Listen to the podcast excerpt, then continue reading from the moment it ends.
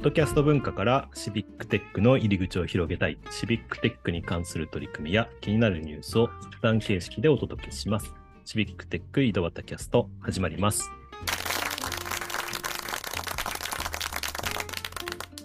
はい、今日も岐阜の石井と川崎の又が、お届けしますということで、今日はお二人ですね。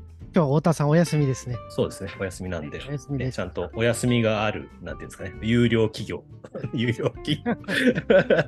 ちゃんと有給が取れる。有給？有給まあ、お休みができるっていう。お休みができるあの、有給は、あの、お給料は払って。お給料は出ないけど、そんな、あの、ポッドキャストですけども、はい。今日はね、どんな話題をしようかなと、桃田さんと選んでたんですが、先日、あの、奈良でちょっとね、シビックテックのイベントがあったんで、それの紹介をしていこうかなと思ってます。ぜひぜひ、えーどん、どんなことやったのか、すごく興味ありますね。はい。あの、まあ、奈良で、えーっと、まあ、自分は実はね、別に呼ばれてなかったんですけど、参加しますって手を挙げて、勝手に行ってきましたとそうなんですね。いうことで、えーはい。で、奈良でどんなことやってたんですか？うん、奈良ではですね、あの、そのイベントのタイトルが、奈良のシビックテックの現在地とこれから2023みたい結構な難しそうな。難しそうな、そうなんですよ。難しそうなんですけど、うん、意外と、おそんなに難しくない感じの、お初心者向けのイベントになってましたね。その、えーっと、奈良って、あの、コード法、えー、生駒とか、コード法奈良とか、あと、コード法大和郡山。うん。まあ、あのいくつかコード法何々っていう団体があって、それがいつもなんか一緒になってイベントやるっていうことで、えーっと、その団体が集まってイベントをやってましたと。まあ、ミートアップ的なイベントだったんですけど、そうすると結構ね、うちわネタみたいな感じになりがちなんですけど、なんか一応これ、あのうん。実はこのイベントに参加してる方がシビックテック知らない方が50%ぐらいって事前にアンケートと取って参加者のアンケート取ってシビックテックって聞いたことありますか？みたいな話でで聞いたことないですっていう方が半分ぐらいいるっていうようなねそんな回でしたね。えうん、ー何人ぐらい参加されたんですか？そうですね20名弱ぐらいでしたね僕うんのとかいろいろ入れて、うん。はい、で、半分ぐらいがシビックテックを知らない方。そう。なので10人ぐらいは知らない人、うん、なんか、こうざ、ざっくり年齢層的にと、どのあたりの方が？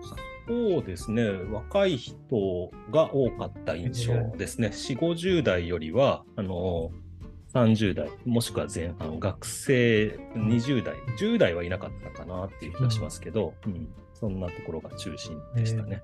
うんどどういうつながりで参加されたんですか？全然わかんないんですよ。で、僕参加者だったから、いや、企画してたわけじゃないから全然わかんないけど、どうやって誘ったのかなって、あの、実際うん主催というか、司会をされてたのは、うん。あのこの番組にもゲスト来ていただいてた、あの、大和郡山の本田さんっていう方が、えええあの司会やってて、うん、だから、なんか結構本田さんいろんなところに顔を出してて、多分お誘いしたんじゃないかなって、面白い活動やってる人を誘ってるんじゃないかなって気がしてるんですけど、うん。うんで、まあ、現在地みたいな話があって、まあ、そもそもシビックテックって、まあ、 Code for Japan があの設立されてから、ちょうど今年で10年目らしいんですよね。うんうん。なので、10年目、2013年に設立されて、2023年10年目ということで、まあ、その Code for Japan っていう活動も広がってきてるんですけど、その Code for Japan のスタッフの方を呼んで、まあ、実際シビックテックってどういうものですかっていう話をしてもらってましたね。まず。うんうんそもそもシビックテックって何ですかみたいなとこからえ入ったので、うん、面白かったですよな。んか振り返ると、じゃあシビックテックとはな何ですかっていう。何ですかね。そうそう。この、ちょっと今、イベントページ見てるんですけど、まあ、単純にシビックとテクノロジーを掛け合わせた造語ですみたいな話から、もう単純そうなんだ。でで、シビックっていうのは市民で、テックっていうのはテクノロジーですみたいな。うんで地域課題を解決しようとする取り組みや考え方を指します。うんでもそれだけだとね、えー、へーでなんか遠そうなイメージがあるんですけど、 Code for Japan の活動の中で、えーっとまあ、プロトタイピング、要はなんか物を作るみたいな話とか、あと実際に話し合うみたいなところとか、そういうことをやって、えーいろんな人が参加して進んでるんですよみたいな話もあって、面白かったですね。ああ、そうなんですね。うん何人ぐらいの方が発表というか、こう、なんか、お話をされたんですか？そうですね、もともとゲストで呼ばれている方が3名いて、うん。えーコードフォージャパンの竹貞さんと、あと林さん、デザイナーの林さんと、あとフェローの、これ奈良の生駒の佐藤さんなんですけど、うん。まあ、 Code for Japan のフェローっていうのをやってて、その方で最近活動している方ってうん。話されましたね。で、あとゲスト、ゲストの、うんと、あじゃない、あの、ライトニングトークっていうのがすごく面白くって、それが本当奈良の地域をかで活動している方とかえーの、なるほど。うん、うんあの活動紹介で、えーっと、5名ぐらいですかね。そんなに発表されたんですか？ね。そうそう。5、5名ぐらい発表されて、うん。だから発表者も参加してて、えーだからそこの中の発表も、うん。なんかいろいろバラエティーにとって、その地元のうん。企業で、まあ、最近ちょっとその小売りで、うん。ちょっと最近有名になってきた会社の方とかが、まあ、地元の地域の課題とか考えてみてますみたいな話とか、あと、えーっと、そうですね、なんか謎解きの会社に入った女性の方が、じゃあ地域と謎解きで何かしたいですみたいな話とか。え、謎解きって、謎解きってわかります？謎解きって、なんか最近謎解きっていうイベントがあるんですよ。な謎解き。単純に謎解きゲームみたいなのがあって、そのリアル脱出ゲームとか謎を解いていくと、その脱出できるみたいな。えで、この、その、えっ、と、えっ、と、お店のロゴがヒントになるような謎を考えて、そこの場所に行かないと謎が解けないとか、そうういうものを作ってですね、そういうのを楽しむみたいなあーことをやってる会社があって、そこに就職して、それを地域のなんか活性化につなげたいみたいなことで、カフェで謎解きカフェみたいなのをやってたりしてますみたいな話とか、なんか面白そうだな。面白そうですよね。うんもうそれ聞くだけで面白そうです。そうだな。参加したくなってくる、ね。そうそう。で、あとは、あの、地域のそのことを、大和郡アのなん地域活動サークルみたいなので、学生さんの集まりで、うん地域のことをもっとよく知ろうみたいな活動とかですね。うん。そういう発表もあったり。あとは、あの私も最近気になっているリビングラボみたいなのをですね、企業の集積地みたいなのもあるんですけど、京阪奈っていう都市があって、うん。えーそそちらの方で、まあ、ちょっと奈良とは若干違うんですけど、あの京都府寄りなんですが、あの京阪奈でなんかその企業に勤めてる方がリビングラボっぽいことをやってみましたって話だとか。うん、なので、うん。ババラエティに飛んでますね。そう、本当にバラエティに富んでて、で、ただ、やっぱりちょっとアンテナがあるかなっていう方がね、あの、はい来てるイメージでしたね。えーそのでもうん、うんでもそういった方々がなぜシビックテックのイベントに来ようと思ったんだろうね、それはちょっとね、あの、本田さん呼んでね、ちょっと、あの、いろいろノウハウを 聞かないとわかんないんですけど、ね、うん。やっぱり声かけられて参加してるって感じでしたね。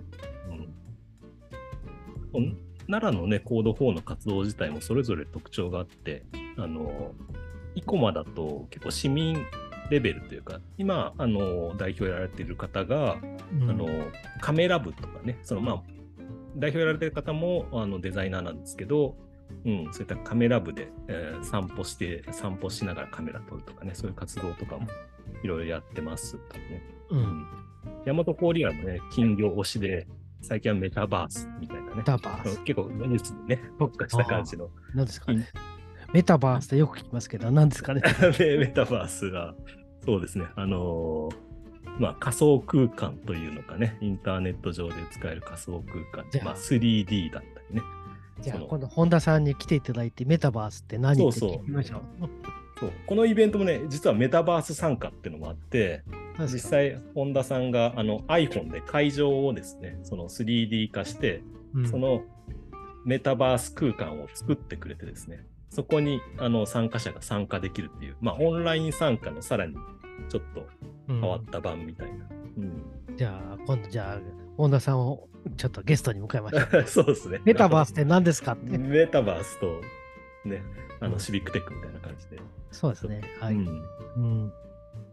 だから意外とね、そういうのも身近になってきてるのかなっていう気がしますね。そういうあの市民レベルのイベントでも使えるようになってきたかなっていう感じのテクノロジうん。うん。ーですね。うん、なるほど、なんか、うん。イベントページにね、書いてあるこ、こんな方におすすめがたくさん書いてあるんですよね。だからえこう、こういうのど僕も僕もこういうのたくさん書こうかなと思って、あの、いろどんな方が、ちなみにどんな方がおすすめなんですかで、どんな方がって書いてあると、シビックテックについて知りたい方5組目、ここぐらいまではね、書くんですよね。書く書く。で、ええ。身近な悩みをお持ちの方、うん。デジタルで解決できるかは置いといてと、はい。はい。なるほど、悩みを持ってる。あ IT を使ってみたいがな何を始めていいかわからないか。スマートシティ、スーパーシティに興味があるか。おなかなかちょっとレベルが高く。AI、IoT、データ活用に興味が。デジタル関連スキル。実践スキルを学びたい方、試してみたい方っていうふうに書いてあるんで、えーそう。なるほど。ああ、なるほどね。なんか最近ちょっといろいろ調べてて、もなんか、うんあの、言葉として面白いなと思ってな。よくある、地域課題を解決っていう言葉、よく使うけども、うんそもそも地域課題って何ですかって話になってると、はいはい。結構やっぱ難しいって話になるんですね。うんうんうんうん地域の課題って、じゃなくて、なんかあの言葉を変えてあげると、そういうのが見つかってくるんじゃないかって言われていて、はいはいそうはい。いうのはあのあの例えば、これはだから言葉を変えるってことは、例えば地域で自慢したいことは何ですかみたいなの聞いてあげる。うんうんうんうんあのよくあるあの、ちょっとだから、なんだこういうことが、まあ、課題というか、こういうことができたらいいなと思ってることは何ですか？とか、えーあとだからなんだっけ、よくなんか地域で言うと、なんかここには何にもないんですよとかはい。言うんだけど、うんうん。じゃあそこはな、じゃあそんな特徴は何ですか？じゃなくて、自分が気に入ってることは何ですか？みたいな、そんな話を聞いてあげるといいみたいな話をこの間聞いたので、そうだよなと思って、そういった意味では今このシビックテックにはこんな人に参加してほしいっていう、そういういろんな言葉を使うといいのかもしれないなっていうふうに思いました。なのでね、これを見習って、僕も小俣さんもね、イベントするときは、ちょっとね、いろいろ書いて、ね、別にこんな人に来てもらいたい。もしくは、多分ね、あの、結局、あ、自分に関係するなって思うと参加してみたくなるじゃないですか。そうですね。ね、あの、遠いまんまだとなかなか参加したいなとは思えないけど、ちょっと書いてあるのがうん。自分に近いと参加してみたくなるので、ちょっとその辺も工夫していけたらなと思ってますということで、今日はこの辺で。なんとなく奈良のイベント分かりましたけどね、またリンクを貼っておきますので、もしね、はい。あの興味ある方は見てみてください。はい。ということで、えーはい。今日はこの辺で終わります。どうもありがとうございました。はいありがとうございました。はい